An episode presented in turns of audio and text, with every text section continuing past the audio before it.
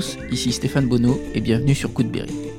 Goodberry, c'est une conversation avec des personnes inspirantes résidant en Berry pour évoquer leur parcours personnel et professionnel, leur réussite ou leur déception et plus largement l'organisation de leur quotidien. On évoque toujours des anecdotes pour que chacun d'entre nous puisse retenir un conseil, un enseignement, une inspiration. Ces invités viennent d'horizons multiples avec un point commun, le Berry.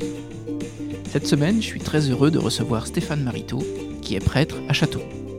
Vous allez vite vous rendre compte que cette conversation oscille sans cesse entre spiritualité et bonne humeur. Stéphane n'a pas pour habitude de parler de lui et l'évocation de son parcours, de la naissance de sa vocation, de l'appel, comme il l'a défini, mais aussi de la longue formation, de son rapport aux autres. Vous l'entendrez, tous ces sujets sont traités avec une grande simplicité.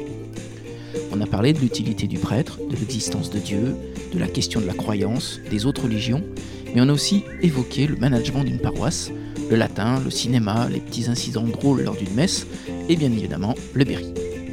Bref, vous trouverez dans cet épisode des dizaines d'enseignements, profonds ou plus légers, et que vous soyez croyant ou non, la rencontre est toujours un moyen d'apprendre, de découvrir. Je laisse place à ma conversation avec Stéphane Marito. Goodberry, c'est parti. Bonjour mon père. Bonjour Stéphane. Je suis très heureux de vous accueillir sur le podcast Goodberry. Merci. J'ai une première question, une question de sémantique. Avant de venir vous rencontrer, j'ai fait quelques recherches et on parle souvent de vous en tant que prêtre, abbé ou curé. Euh, je voulais connaître la différence. D'accord. voilà, c'est pas facile en fait. Ça commence, ça commence fort. En fait, le prêtre, enfin les prêtres reçoivent un, c'est un ordre dans, l'Église hein, qu'on reçoit et donc l'ordre des prêtres.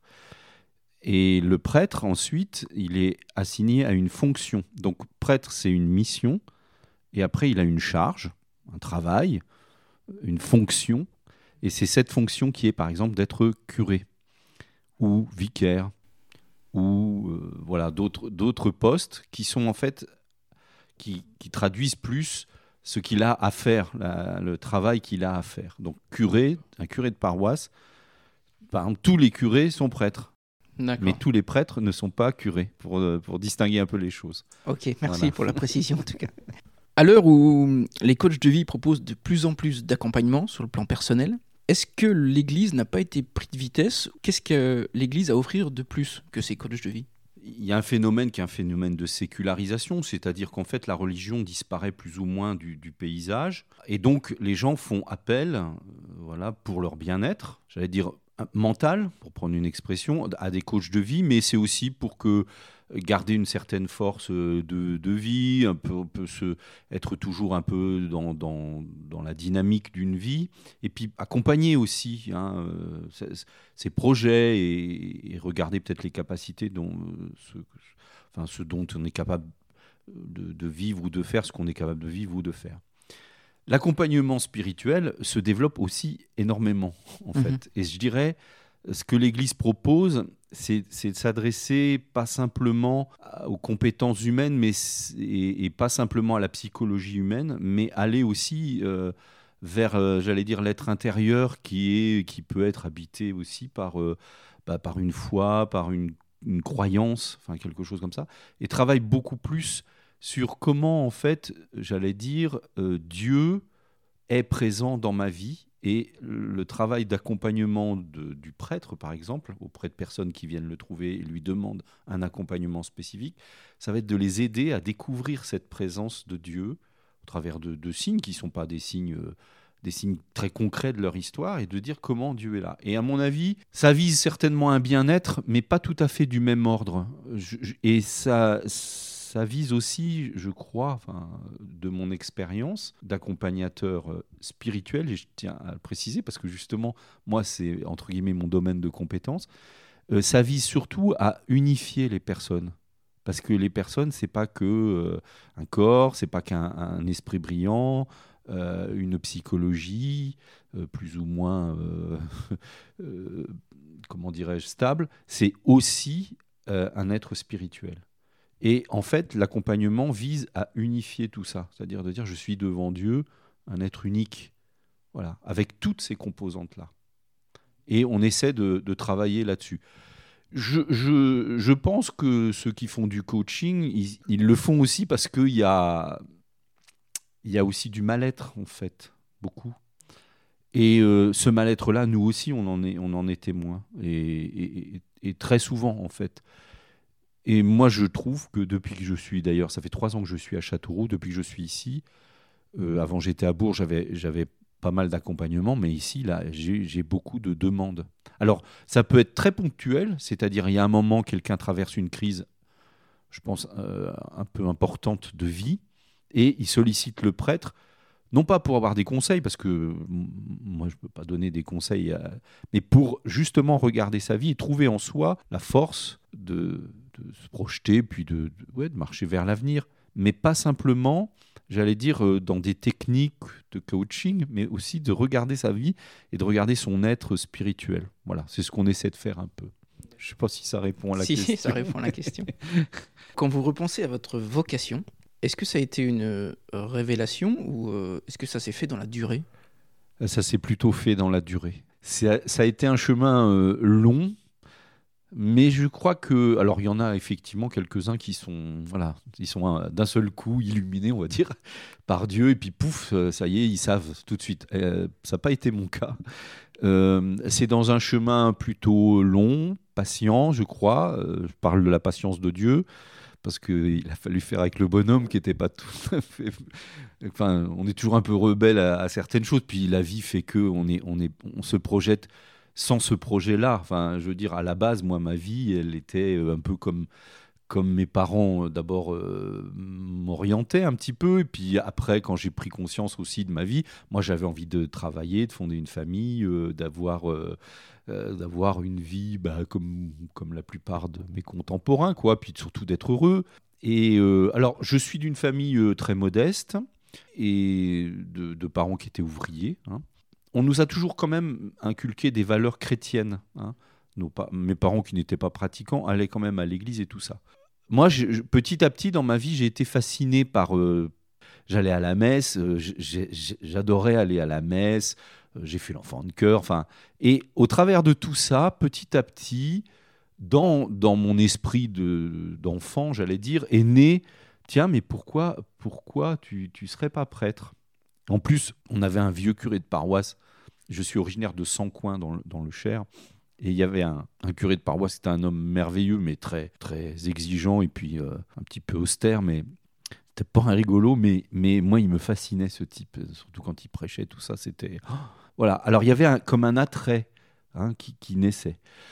Après est venu l'âge de la de la de l'adolescence. Alors dans l'adolescence, évidemment, on a d'autres préoccupations que voilà, parce que bah il y a les filles, il y, a des tas de choses comme ça, et donc du coup dans, dans la vie, c'est pas que cette question-là, elle, elle, a, jamais disparu, mais elle n'était pas prioritaire à certains moments de ma vie, quoi.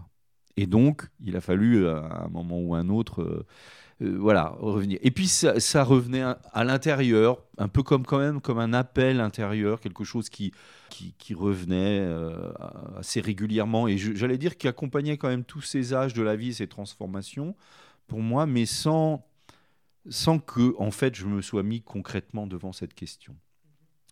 Et pour tout dire, euh, le moment décisif pour moi, ça a été le moment du service militaire.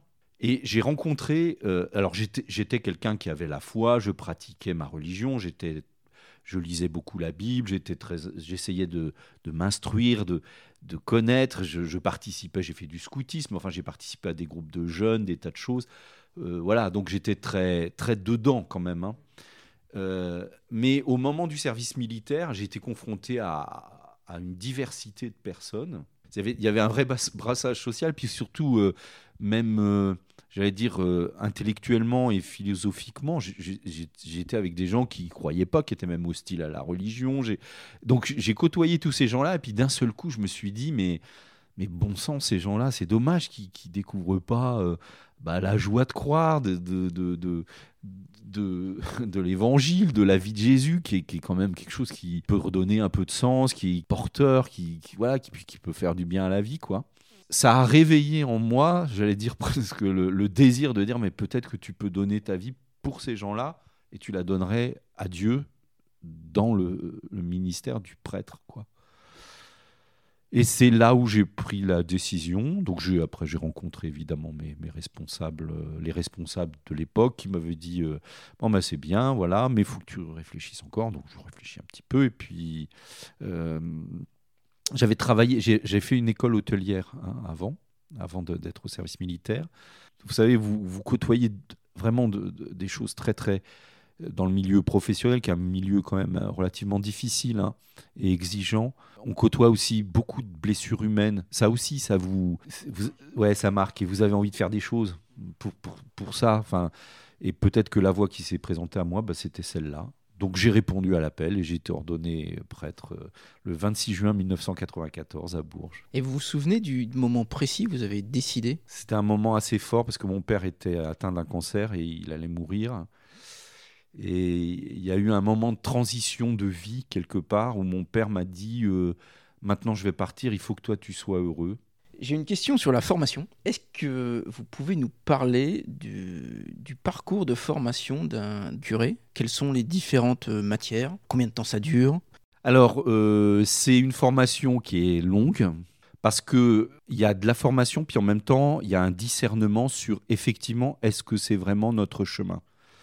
Donc ça allie à la fois euh, une formation classique, c'est-à-dire on reçoit des, choses, on, accumule des connaissances, on, essaie de visiter un peu différents domaines, hein. je, vais, revenir pour dire un petit peu ce qu'il y a dans la formation, et puis en même temps tout ça contribue aussi avec une vie de, prière en communauté, dans un séminaire qui, qui est un, lieu où se retrouvent ceux qui se forment pour devenir euh, prêtres. Euh, donc en communauté, en même temps qu'on reçoit tout ça, et d'ailleurs ça contribue, je crois, à notre discernement, euh, au terme, donc euh, normalement c'est sept ans de formation, au terme, en fait, on, arrive et on est disponible, et je crois qu'on est plus libre à cause de tout ce qu'on a reçu dans notre formation, et puis à cause bah, du, cheminement qu'on a fait personnellement et intérieurement. Les, matières, entre guillemets, alors la, première, les premières années, sur trois ans, en gros, c'est quand même consacré beaucoup à la philosophie. Évidemment, alors on, brasse tout, le panel de la philosophie, un peu ce qu'on fait euh, au lycée, hein, euh, voilà, mais, évidemment en approfondissant un petit peu plus. Et puis après, ben, on va aller vers euh, les philosophies contemporaines, ce que ça implique aussi dans le comportement humain. Donc on va aussi s'approcher un peu de la psychologie, Enfin, vous voyez, des sciences un petit peu comme ça, des sciences humaines qui seraient un petit peu, euh, qui vont nous permettre d'analyser, de comprendre aussi euh, le monde dans lequel on est. Donc de la sociologie un petit peu aussi. Hein. C'est le, j'allais dire le premier, ce qu'on appelle le premier cycle de formation, c'est ça. Ça englobe un peu, j'allais dire toutes ces sciences là. En même temps, évidemment, on commence à travailler un petit peu sur la Bible, on commence à faire de la théologie au sens euh, strict, mais comme la théologie, la philosophie, c'est des matières qui sont somme toute assez proches. Hein, il y a beaucoup d'interactions entre euh, la pensée d'un moment et l'évolution de la pensée sur Dieu parce que c'est très lié au, moment hein, où on, est. On ne pense pas Dieu au Moyen Âge comme on le pense dans la période contemporaine. Hein, c'est normal. Après, il y a un autre cycle entre les deux, on peut, on peut partir, on peut euh, souvent on nous envoie soit en, coopération à l'étranger hein, ou, ailleurs, dans un autre lieu que le séminaire, pour aller un petit peu euh, éprouver, j'allais dire, notre, notre vocation et notre choix euh, auprès d'autres dans des actions très concrètes, hein, parce que quand vous êtes en coopération, vous pouvez être, vous pouvez être dans une ferme euh, au Brésil, comme, comme, comme dans, enseignant dans une école euh, au milieu de la brousse. Et c'était le cas pour vous? Non, moi je n'ai pas fait de coopération. non, non, non, moi on m'a envoyé approfondir un peu des études à, Lyon. Donc j'ai, je suis, j'ai fait mon premier cycle à Orléans, donc tout ce cycle de philosophie qui est le séminaire en fait pour la région centre, hein, Val-de-Loire. Mais ça accueille aussi des séminaristes plus largement, euh, d'autres, départements. Et puis après, je suis allé à Lyon. Et à Lyon, je suis allé à l'Université catholique de Lyon. Donc là, c'est plus euh, des études de théologie. Donc, alors, euh, on étudie les, les, grands, les grands courants de la pensée théologique, hein, voilà de l'exégèse, de l'histoire, de l'histoire de l'Église, de, enfin de, des sciences. Et on continue à avoir aussi une approche, pour certains, euh, une approche de science extérieure à, la religion. Puis au terme, ben, on peut avoir un diplôme, hein, on ne peut, on n'en a pas. Ceux qui font pas dans un séminaire universitaire, ils n'ont pas nécessairement de diplôme canonique. Hein. Les diplômes canoniques, c'est les diplômes qui sont délivrés par l'Église. Quelques-uns sont reconnus par l'État, d'autres pas. Le but, en fait, on ne passe pas un examen pour devenir prêtre. On passe des examens euh, comme tout étudiant, hein. euh, c'est-à-dire qu'il faut valider les cours qu'on a hein, quand même. Mais je veux dire, il y a pas, c'est pas, ça, c'est pas simplement au niveau de la connaissance, parce qu'il y a des prêtres, par exemple, qui, qui vont euh, qui vont pas déployer d'abord la dimension intellectuelle dans leur vie de prêtre. Et ce qu'on leur demande, effectivement, c'est des, gens euh, raisonnables, des gens qui, ont, qui peuvent analyser et avoir du discernement. Et on a besoin donc pour ça d'avoir fait un peu quelques, quelques études pour comprendre et puis pour avancer avec les, gens. Mais voilà, mais leur, leur euh, j'allais dire, leur ministère va être plus euh, une implication auprès de, de groupes de, à un niveau social ou, ou un niveau caritatif ou, ou dans une paroisse. Hein. Et donc, il n'y a pas de diplôme pour être prêtre. C'est au bout du discernement. C'est pour ça que je disais tout à l'heure, la formation d'un prêtre, elle vise d'abord à voir si celui-ci est libre de s'engager. Parce qu'il y a des questions hein, aussi. Euh, on vous dit, il faut que vous soyez célibataire toute votre vie. Donc ça, ça vous, entre guillemets, ça travaille un peu quand même, hein, parce que c'est pas un choix, euh, pas un choix neutre dans une vie quand même. Hein, de... Sur cette question, ça a été un sacrifice pour vous? Ça a été, ça a été un renoncement. Je préfère ce mot-là que un, un, sacrifice, mais c'est été un renoncement pour quelque chose d'autre et qui, honnêtement, me rend heureux. Mais c'est vrai que on renonce à toute la part, j'allais dire, euh, affective aussi. Euh, et à la joie de pouvoir fonder une famille moi, ce qui a été, euh, ce qui m'a beaucoup marqué, c'est quand j'ai un frère aîné et il s'est marié, puis évidemment, il a eu des enfants. Et quand les enfants, ses enfants sont arrivés, mes neveux et nièces, euh, ça, ça, a été, euh, ça, ça, m'a, j'étais, j'étais prêtre hein, à ce moment-là, mais ça m'a quand même beaucoup, beaucoup interpellé. Parce que c'est là où je me suis dit, ben Stéphane t'auras pas d'enfants. Oui, et en, plus, je pense qu'un curé, il est euh, toujours avec des familles. C'est-à-dire qu'il y a les baptêmes, les communions, les mariages, euh, même les obsèques. il, y a des, familles autour. Tout le temps. Et alors, du coup, ça, ça vous oblige aussi à découvrir ben, que la famille que, de sang, il y, a, il y, a, une famille plus large, qui est, la communauté à laquelle on vous envoie.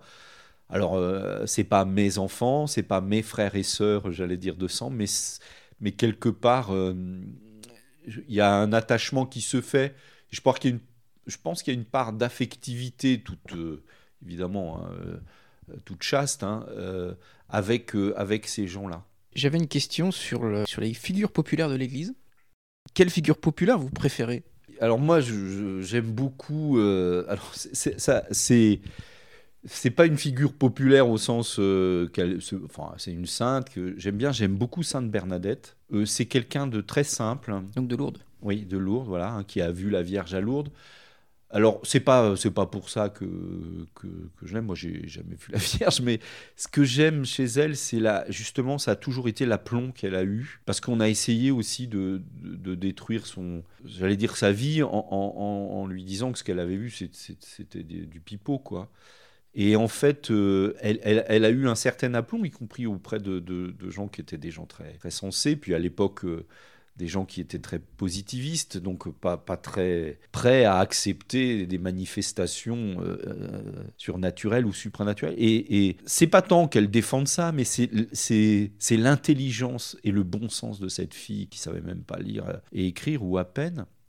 Et puis après, il y a toute sa vie à Nevers, qui est une vie consacrée c'est-à-dire un, moment où aussi elle, a, fait le choix de donner sa vie. Et elle l'a fait librement, euh, qu'elle ait vu la Vierge ou pas. Je, pense qu'il y, a quelque chose. Et, et, à chaque fois, on lui renvoyait l'image de quelqu'un qui était incapable de faire. Dans cette fragilité-là, moi, j'aime ça parce que je me dis, il y a des tas de trucs qu'on me demande de faire et je me dis, je suis pas capable de le faire. Somme toute, avec d'autres, hein, bien sûr, jamais tout seul, puis avec, je crois, l'aide de Dieu, ben, on arrive à faire. Et ça, c'est vraiment très beau. Donc c'est une figure qui me, qui me parle bien. J'avais une question sur les autres religions du livre, en tout cas, le judaïsme euh, et, l'islam. Qu'est-ce qui rassemble ces trois religions et qu'est-ce qui les différencie à vos yeux? Ce qui les rassemble, c'est que on est des croyants et que chacun sait qu'être croyant, c'est. Enfin, chacun sait dans cette, sa tradition religieuse, hein. chacun sait que c'est une force pour, euh, pour la vie. Et, quand on se rencontre, que ce soit avec eux ou avec d'autres, euh, je crois qu'il y a une attitude profonde de, respect. Après, en d'autres lieux, ça crée des tensions, ça, parce que chacun pense qu'il est le détenteur de la vérité. Euh, ce qui nous distingue, c'est que, de fait, nos traditions s'enracinent, j'allais dire, dans, un, dans une veine unique, hein, un, mouvement de ce, de ce monothéisme, c'est-à-dire d'un Dieu unique. Et après, chacun déploie ça selon ben, voilà, la grâce euh, soit d'un fondateur, soit d'un prophète, soit d'une tradition euh, ancienne, notamment le judaïsme quand on s'écoute les uns les autres parler de notre religion, moi je crois que ça nous, ça nous fortifie dans nos propres convictions. C'est très curieux ce que je dis, hein, mais parce que on cherche pas. Enfin, moi je le dis dans le dialogue que j'ai ici localement. Je, je, je vois bien qu'en d'autres lieux c'est pas le cas et c'est beaucoup plus difficile. Hein. Et il y a un réel dialogue interreligieux à Châteauroux? Oui, oui, oui, vraiment, Alors, avec les juifs, un peu moins, parce qu'il n'y euh, a pas une communauté juive euh, immense, mais par contre, on se retrouve parfois à l'initiative, euh, ben, je le dis parce qu'il est, acteur de ça, du docteur Mignot, parce que quand il y a des temps de formation à l'école d'infirmière, il faut aborder la question de la mort et donc aussi des différentes traditions religieuses. Et toutes les traditions religieuses sont invitées. Et là, on, discute bien entre nous et on, intervient bien entre nous. Et, d'ailleurs, c'est intéressant parce que moi, ça me réjouit parce que du coup, c'est quelques jeunes qui sont là devant nous. Ils voient que des religions, ça peut, ça peut se parler, euh, contrairement à ce qu'on entend beaucoup, euh, que des, hommes et des femmes, parce qu'il y a aussi des femmes, euh, religieux et religieuses peuvent avancer ensemble, s'écouter et même, même dire leurs convictions devant d'autres sans que ça entraîne un débat qui soit euh, stérile ou, qui, menace d'agressivité l'autre, quoi. Non, au contraire. Oui, et puis ici, de toute façon, avec la communauté, enfin, les membres des communautés musulmanes, on se, on se, on se rencontre. Alors c'est pareil, hein, il y a quelqu'un qui, est très actif dans ce dialogue avec les musulmans, qui est Madame Monique Perret, qui est une chrétienne, une catholique, mais qui, qui elle aussi cherche à faire que euh, les moments propices du dialogue, de la rencontre, voire de la prière ensemble, même si on ne prie pas de la même façon et on ne prie pas le, tout à fait le même Dieu. Pour les gens qui, ne croient pas ou qui sont athées, mais qui seraient curieux de la religion catholique, est-ce qu'il y aurait une porte d'entrée que vous pourriez nous conseiller? Moi, je pense que la porte d'entrée, euh, c'est la personne de Jésus de lire, de lire un, passage d'évangile, de regarder un film sur Jésus. Vous avez un exemple? Euh, Oui, l'évangile de, de, Matthieu de Pasolini, par exemple. C'est merveilleux, je pense, parce qu'il y, a beaucoup de, il y a beaucoup de retenue dans, dans la façon dont il présente euh, le Christ. Puis surtout, je pense qu'il y a de la vérité là-dedans, enfin, qui, qui transparaît. Euh, parce que c'est pas de la super production, ça ce que je veux dire Hein, comme certains trucs. Bon, évidemment, parce que des fois, on, on c'est pas qu'on enjolive, mais alors on accentue tellement que je me dis, ça, ça, ça, sort, la personnalité de Jésus-Christ, elle la sort de notre humanité. Mais même de, lire un passage d'évangile, d'ailleurs, D'ailleurs, il y a des gens qui recommencent à croire euh, le jour de Pâques, on va baptiser euh, trois adultes qui ont découvert la foi, hein, ils sont adultes, une trentaine d'années. C'est un chemin pour eux. Et je crois qu'ils ont senti en eux quelque chose qui les appelait, comme une force qui leur dit d'aller dans une église. Voilà. Encore une fois, c'est pas pas de la magie, c'est pas pas simplement du sentimentalisme, c'est quelque chose de très très profond. Et puis moi, je je pense que lire la vie de Jésus, même si on est incroyant et même si ça conduit pas à devenir croyant, je pense que ça fait du bien à la vie. Vous êtes responsable d'un. Alors, je vais parler comme un marketeur, mais d'un secteur ou d'un diocèse? Non, d'une paroisse. D'une paroisse, excusez-moi. Le diocèse, c'est l'entité composée de toutes les paroisses. En gros, c'est les, deux départements du Cher et de l'Indre. Est-ce qu'on peut parler d'une mission de manager pour vous? Oui, bah, de fait, vous savez, euh, d'abord, euh, il y a des salariés par exemple, les secrétaires ici sont des, salariés, secrétaires de paroisse. Donc, euh, moi, je suis, entre guillemets, leur patron. Hein, c'est moi le, chef d'entreprise paroisse, entre guillemets, du point de vue euh, légal. il y a aussi des gens qui sont payés pour une certaine mission. Par exemple, euh, faire coordonner le, catéchisme des, enfants en primaire. Il y a des gens qui sont payés pour. Alors, ce n'est pas le cas chez nous, mais dans le doyenné, il y a des gens qui sont payés pour euh, faire coordonner l'ensemble de, la vie des aumôneries du public, donc les aumôneries des collèges et des lycées. Et puis, il y a euh, la personne qui est responsable euh, de préparer euh, les, célébrations. Il y a les, laïcs qui font des obsèques. Tous ces gens-là, il, faut quelqu'un pour les... Alors, il y a des... J'ai des délégués, entre guillemets, dans chaque domaine ou chaque secteur de l'activité. Mais le, manager, enfin, ou celui qui, qui, qui essaie d'impulser des choses aux personnes, qu'il leur rappelle qu'on est dans l'Église. Donc on, ne fait pas les choses n'importe comment quand on est dans l'Église, parce qu'on a des exigences, hein, évidemment, euh, d'abord de charité, d'accueil, d'écoute, d'être attentif à ce que disent les gens, et pas de leur balancer tout de suite nos, guillemets, notre marchandise. Donc voilà, ça me revient. Après, ça n'a pas, c'est du management, euh, c'est du management très euh, existentiel. C'est lié vraiment moi, mon seul objectif, c'est c'est pas qu'il y ait plus de sous à la quête. Même s'il y en avait un peu plus, ça ne me gênerait pas. Mais, mon objectif, c'est que les gens euh, découvrent que la foi, ça rend heureux. Et que croire en Dieu, c'est quelque chose vraiment qui apporte un, sens, un équilibre à la vie. Tous les gens, voilà, moi j'essaie de les, de les, je sais pas comment dire ça, de les motiver par, par ça. Est-ce qu'il y a une part de leadership? Oui, je pense, mais c'est pas moi qui me la donne, c'est souvent les gens qui. Parce que quand il y a un truc, on appelle le curé, quoi. Mon père, là, on, est confronté à telle situation. Euh, comment on fait? Bon, par exemple, préparation des mariages. Il y a des couples, des couples de chrétiens, qui accompagnent les couples qui demandent à se marier à l'église. D'habitude, ça se fait sur des modules d'une journée, on rassemble tout le monde, on mange ensemble, tout ça. Bon, là, évidemment, avec la pandémie, on ne peut pas faire. Donc, dans ces cas-là, qu'est-ce qu'on fait? Euh, Stéphane, est-ce que tu peux nous, euh, est-ce qu'on peut se retrouver? Est-ce qu'on peut faire un petit visio ou, se donner des idées pour se dire comment on va faire pour accueillir les couples? Donc, avec les couples, on se retrouve. Donc, à un moment donné, euh, on vient vers, mais je ne suis pas seul à décider. Mm. C'est la contribution de chacun, parce qu'il n'y a, a, pas que le curé qui a des bonnes idées, et heureusement d'ailleurs. Et parfois, il exploite, euh, il exploite à son profit non, mais, les, bonnes idées des autres. Moi, je, voilà, hein, je, trouve a je suis entouré de gens super sympas et qui prennent bien euh, leur place et qui, se motivent pour faire vivre les choses. De toute façon, je pourrais pas, je suis pas un grand Manitou. Il y a des domaines où je suis absolument incompétent parce que j'ai pas de, par exemple, tout le domaine de la comptabilité, de la, de, la finance ou des choses comme ça, moi je suis et nul. Euh, bon, évidemment, il y, a, une secrétaire qui est salariée, qui est comptable. Euh, on a l'aide du diocèse qui nous aide aussi. Mais voilà, moi c'est un domaine où, bah, je délègue. Je suis obligé. Je, je, je hein, j'ai besoin de la compétence des autres. Mais même, j'allais dire, dans l'aspect religieux, j'ai besoin de la foi des autres pour moi, pour moi grandir et pour mener mon, ma barque. Pour revenir au leadership, vous diriez qu'il y a 2000 ans, euh, Jésus était un leader?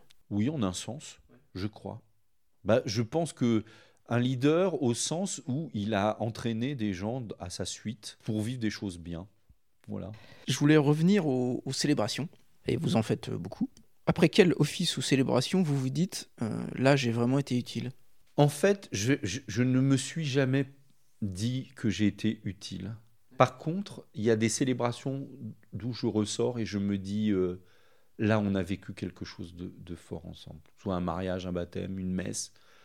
Là, on a vécu quelque chose de fort. Enfin, j'ai l'impression, euh, mais on a vécu quelque chose de fort, ça nous a porté, ça nous a fait du bien, enfin bon. Mais ça ne se traduit pas tant en termes d'utilité. Sauf peut-être, je dirais, au moment du confinement, où on faisait des cérémonies d'obsèques et les laïcs n'en faisaient plus, donc c'était nous, euh, les prêtres, qui faisions. On a été utile, il me semble, à bien des familles qui n'avaient pas pu accompagner leurs leur défunts en fin de vie.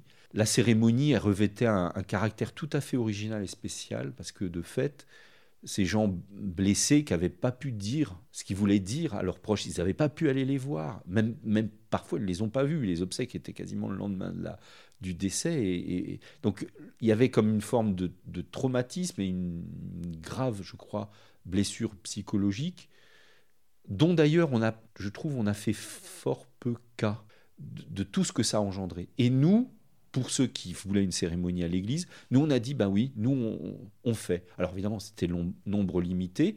Moi j'ai fait des, c'était la première fois de ma vie, j'ai fait des célébrations en visio pour que la famille qui n'était pas là puisse participer aux obsèques. J'ai eu des, gens qui ont participé via un téléphone en disant un mot ou une prière devant la petite assemblée qui était là. Et là, je, me suis dit, nous, nous, quand je dis nous, c'est la communauté chrétienne où l'Église, elle a été utile, tout en faisant son boulot, d'accompagner les gens hein, et en mettant de l'espérance là où il n'y en avait pas, mais de permettre qu'il y ait un rite qui existe, quelque chose où on puisse parler, se parler, et puis entendre une parole un peu de, de réconfort aussi, de consolation. Vous vous souvenez de votre première messe? Bah, en fait, ma première messe, c'était le jour de mon ordination, puisqu'on célèbre la messe avec, on concélèbre la messe. Et puis euh, le lendemain, ouais, c'était chez les sœurs à Annonciade, euh, avec le, prêtre qui a été ordonné avec moi, le père Stéphane Kessar, un Stéphane aussi, euh, qui est maintenant le curé de la cathédrale à Bourges. Tous les deux, on a célébré notre première messe chez les sœurs de l'Annonciade, hein, une, une, petite communauté de sœurs à Saint-Doulchard. Puis le dimanche d'après, je suis allé célébrer donc dans l'église de Sancoin, où les gens euh, étaient un peu émerveillés de, de, voir que même de leur petit patelin, bah, il y avait quelqu'un qui avait pu devenir prêtre. bon, et puis euh, beaucoup de gens qui connaissaient euh, ma famille, mes parents. C'était très émouvant quelque part aussi. Est-ce qu'il vous est arrivé d'avoir des problèmes ou un problème inattendu lors d'une célébration? Ça arrive assez régulièrement, oui. Un truc, une ampoule qui pète euh, au moment où vous êtes en train de parler de la lumière, enfin bon, des trucs comme ça. Enfin, des, des, des, des, trucs qui se cassent, des micros qui fonctionnent plus, des, des, goupillons qui, qui, qui, se barrent quand vous êtes en train de bénir. Non, euh, oui, puis sinon, bah voilà, faut, faut, faut, faut en rire, quoi. Est-ce que la prière peut changer concrètement les choses, d'après vous? Ouais, moi je crois, j'en suis témoin. Enfin, parce que la prière, c'est la respiration essentielle du. Enfin, j'allais dire, c'est de la relation euh, amoureuse entre Dieu et, la personne qui prie, quoi. Et quelque part, euh, là où il y a de l'amour, les choses peuvent changer. Mais ce que j'ai constaté et ce que je constate encore, c'est que Dieu n'exauce pas nécessairement notre prière comme nous on le voudrait. Moi, une expérience qui m'a beaucoup marqué, c'est à Lourdes, auprès des malades quand vous voyez tous ces malades-là, et en fait, quand, les gens repartent de Lourdes, ils sont pas guéris, enfin, de leur mal physique ou de leur, euh, de leur souffrance physique, encore que. Mais par contre, ils ont reçu euh, quelque chose d'extraordinaire qui leur donne du, du, peps pour vivre, hélas, avec soit avec leur handicap, soit avec leur, leur vie. Quoi. Et en ce sens-là, leur prière n'a pas été exaucée dans peut-être peut-être que secrètement ils ont demandé à Dieu. Et encore, beaucoup de malades disent qu'ils ne demandent pas nécessairement la guérison, mais qu'ils demandent d'être soutenus, d'avoir, de sentir la présence de Dieu dans leur épreuve ou des choses comme ça. Alors, je pense que la réponse de Dieu est toujours en vue de notre bien et que nous, ce qu'on demande, c'est pas toujours euh, en vue de notre bien. J'ai d'ailleurs une question un peu, un peu difficile à exprimer. J'ai l'impression que quand on a vraiment besoin de la religion, c'est dans des cas où on a un drame personnel, par exemple un décès ou le, le décès d'un enfant ou des choses très difficiles. Et c'est précisément là qu'on a du mal à croire en Dieu. C'est très juste. Parce que le fait d'avoir un drame dans sa vie peut éloigner aussi, hein, parce qu'on se dit, mais bah, si Dieu existait, si Dieu existe, ça ne pourrait pas m'arriver, ça. Hein. Ce qui est une réaction euh, très, très fréquente. D'ailleurs, dans l'Évangile, on, voit ça. Il y a un moment, il y a un dialogue avec euh, euh, une femme qui a perdu son frère, qui donc, sont des amis de Jésus, et, et elle lui dit, bah, si tu avais été là, mon frère ne serait pas mort. Si tu es le fils de Dieu, t'aurais été là, mon frère serait pas mort. Tu, vois, il y a quelque chose de cet ordre-là. Et en fait, ce qui prouve bien que l'adhésion à une, religion ne peut se faire que dans la souveraine liberté des personnes. Et que c'est parfois dans la profondeur de notre souffrance qu'on éprouve, qu'on ressent le besoin soit de, se raccrocher à quelque chose de plus grand ou quelque chose qui va nous, nous sortir de la perspective difficile, ou alors qu'on va sentir en soi le besoin de cheminer, de réfléchir, d'approfondir des choses, le sens de sa vie, qu'est-ce que je construis dans ma vie, qu'est-ce que je donne, qu'est-ce que je partage, quelle est la richesse de vie que j'ai envie de donner autour de moi? J'ai une question un peu naïve. J'en profite d'avoir un homme d'église en face de moi. Historiquement, ce sont les Romains qui ont condamné euh, Jésus. Et pourtant, c'est leur langue qui a été choisie comme langue officielle. Pourquoi? Alors, c'est pas.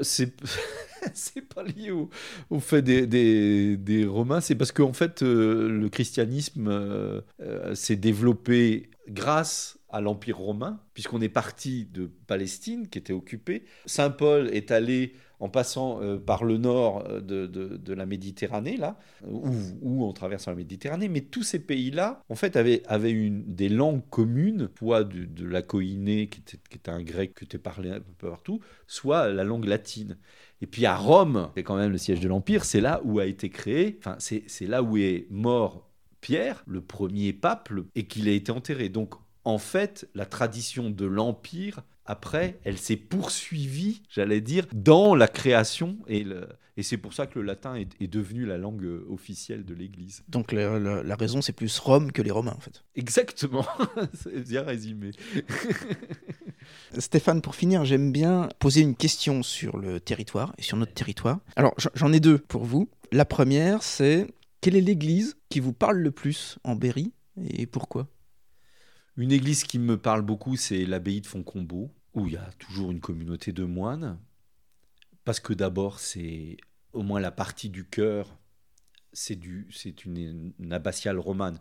La partie de la nef, ça a été reconstruit au 19e siècle, mais, mais le cœur, c'est le cœur de l'abbaye romane, qui est merveilleux je me dis, les personnes qui ont construit ça ne, peuvent être qu'inspirées. C'est sûr que l'élan qui traverse le génie, il faut voir, hein, c'est magnifique, c'est magnifique. Euh, donc cette église-là, c'est une église, euh, l'église abbatiale de Fontcombeau. C'est une église ouais, qui me... Puis alors en même temps, euh, évidemment, quand il y a la prière des moines là-dedans, ça... Oh, vous êtes, vous êtes transporté, quoi. C'est une, très très belle église. Bon, après, il y a la cathédrale de Bourges, parce que c'est quand même euh, c'est un joyau, dans un autre style, mais c'est là aussi, c'est moi, quand je rentre dans cette cathédrale, pourtant, je sais que j'y suis rentré, je, je suis toujours saisi du même, euh, de, la même admiration. Et, puis alors là, il y a toutes les verrières, de, tout ça traversé par le soleil, ça donne une, une impression de, ouais, de, beauté euh, ineffable, quelque chose qui m'élève. Pour revenir aux cathédrales, vous avez été euh, ému lors de l'incendie de Notre-Dame de Paris? Oui, bouleversé parce que Notre-Dame de Paris, c'est d'abord un lieu de, de, culte et de rassemblement d'une communauté, donc, mais c'est aussi un symbole national. Dans, dans cette église-là, d'abord il y a du monde qui passe, alors comme, comme touriste et comme, euh, comme truc, donc, mais, mais c'est un lieu qui a rassemblé les grands, les grands événements de la vie de notre pays depuis des siècles. Donc ça touche aussi et dernière question, quel est le lieu ou l'endroit que vous préférez en Berry? Où vous vous sentez bien? Avant d'être à Châteauroux, je, naviguais dans tout le, diocèse. Et donc j'ai pu visiter le Cher et l'Indre. Et j'ai vu des, régions mais ouais, splendide, magnifique. Quand vous partez de la, de la Sologne, là, vous, vous, faites le bois chaud du nord, vous redescendez euh, vers la Touraine, là, tout ça, vous redescendez le bois chaud du sud et tout, et puis après, vous remontez par le Saint-Amandois, vous remontez la vallée de Germigny. Alors, ça, c'est un des lieux, je vous dirai tout à l'heure, là-bas, qui me marque beaucoup qui est pas très loin de chez moi, mais c'est pour ça. Et puis vous remontez après euh, tout, tout, le long de la Loire, là, c'est magnifique aussi. Hein. Et puis le Sancerrois, et puis vous, dans le Cher Nord, là, la forêt. Tout ça est très beau.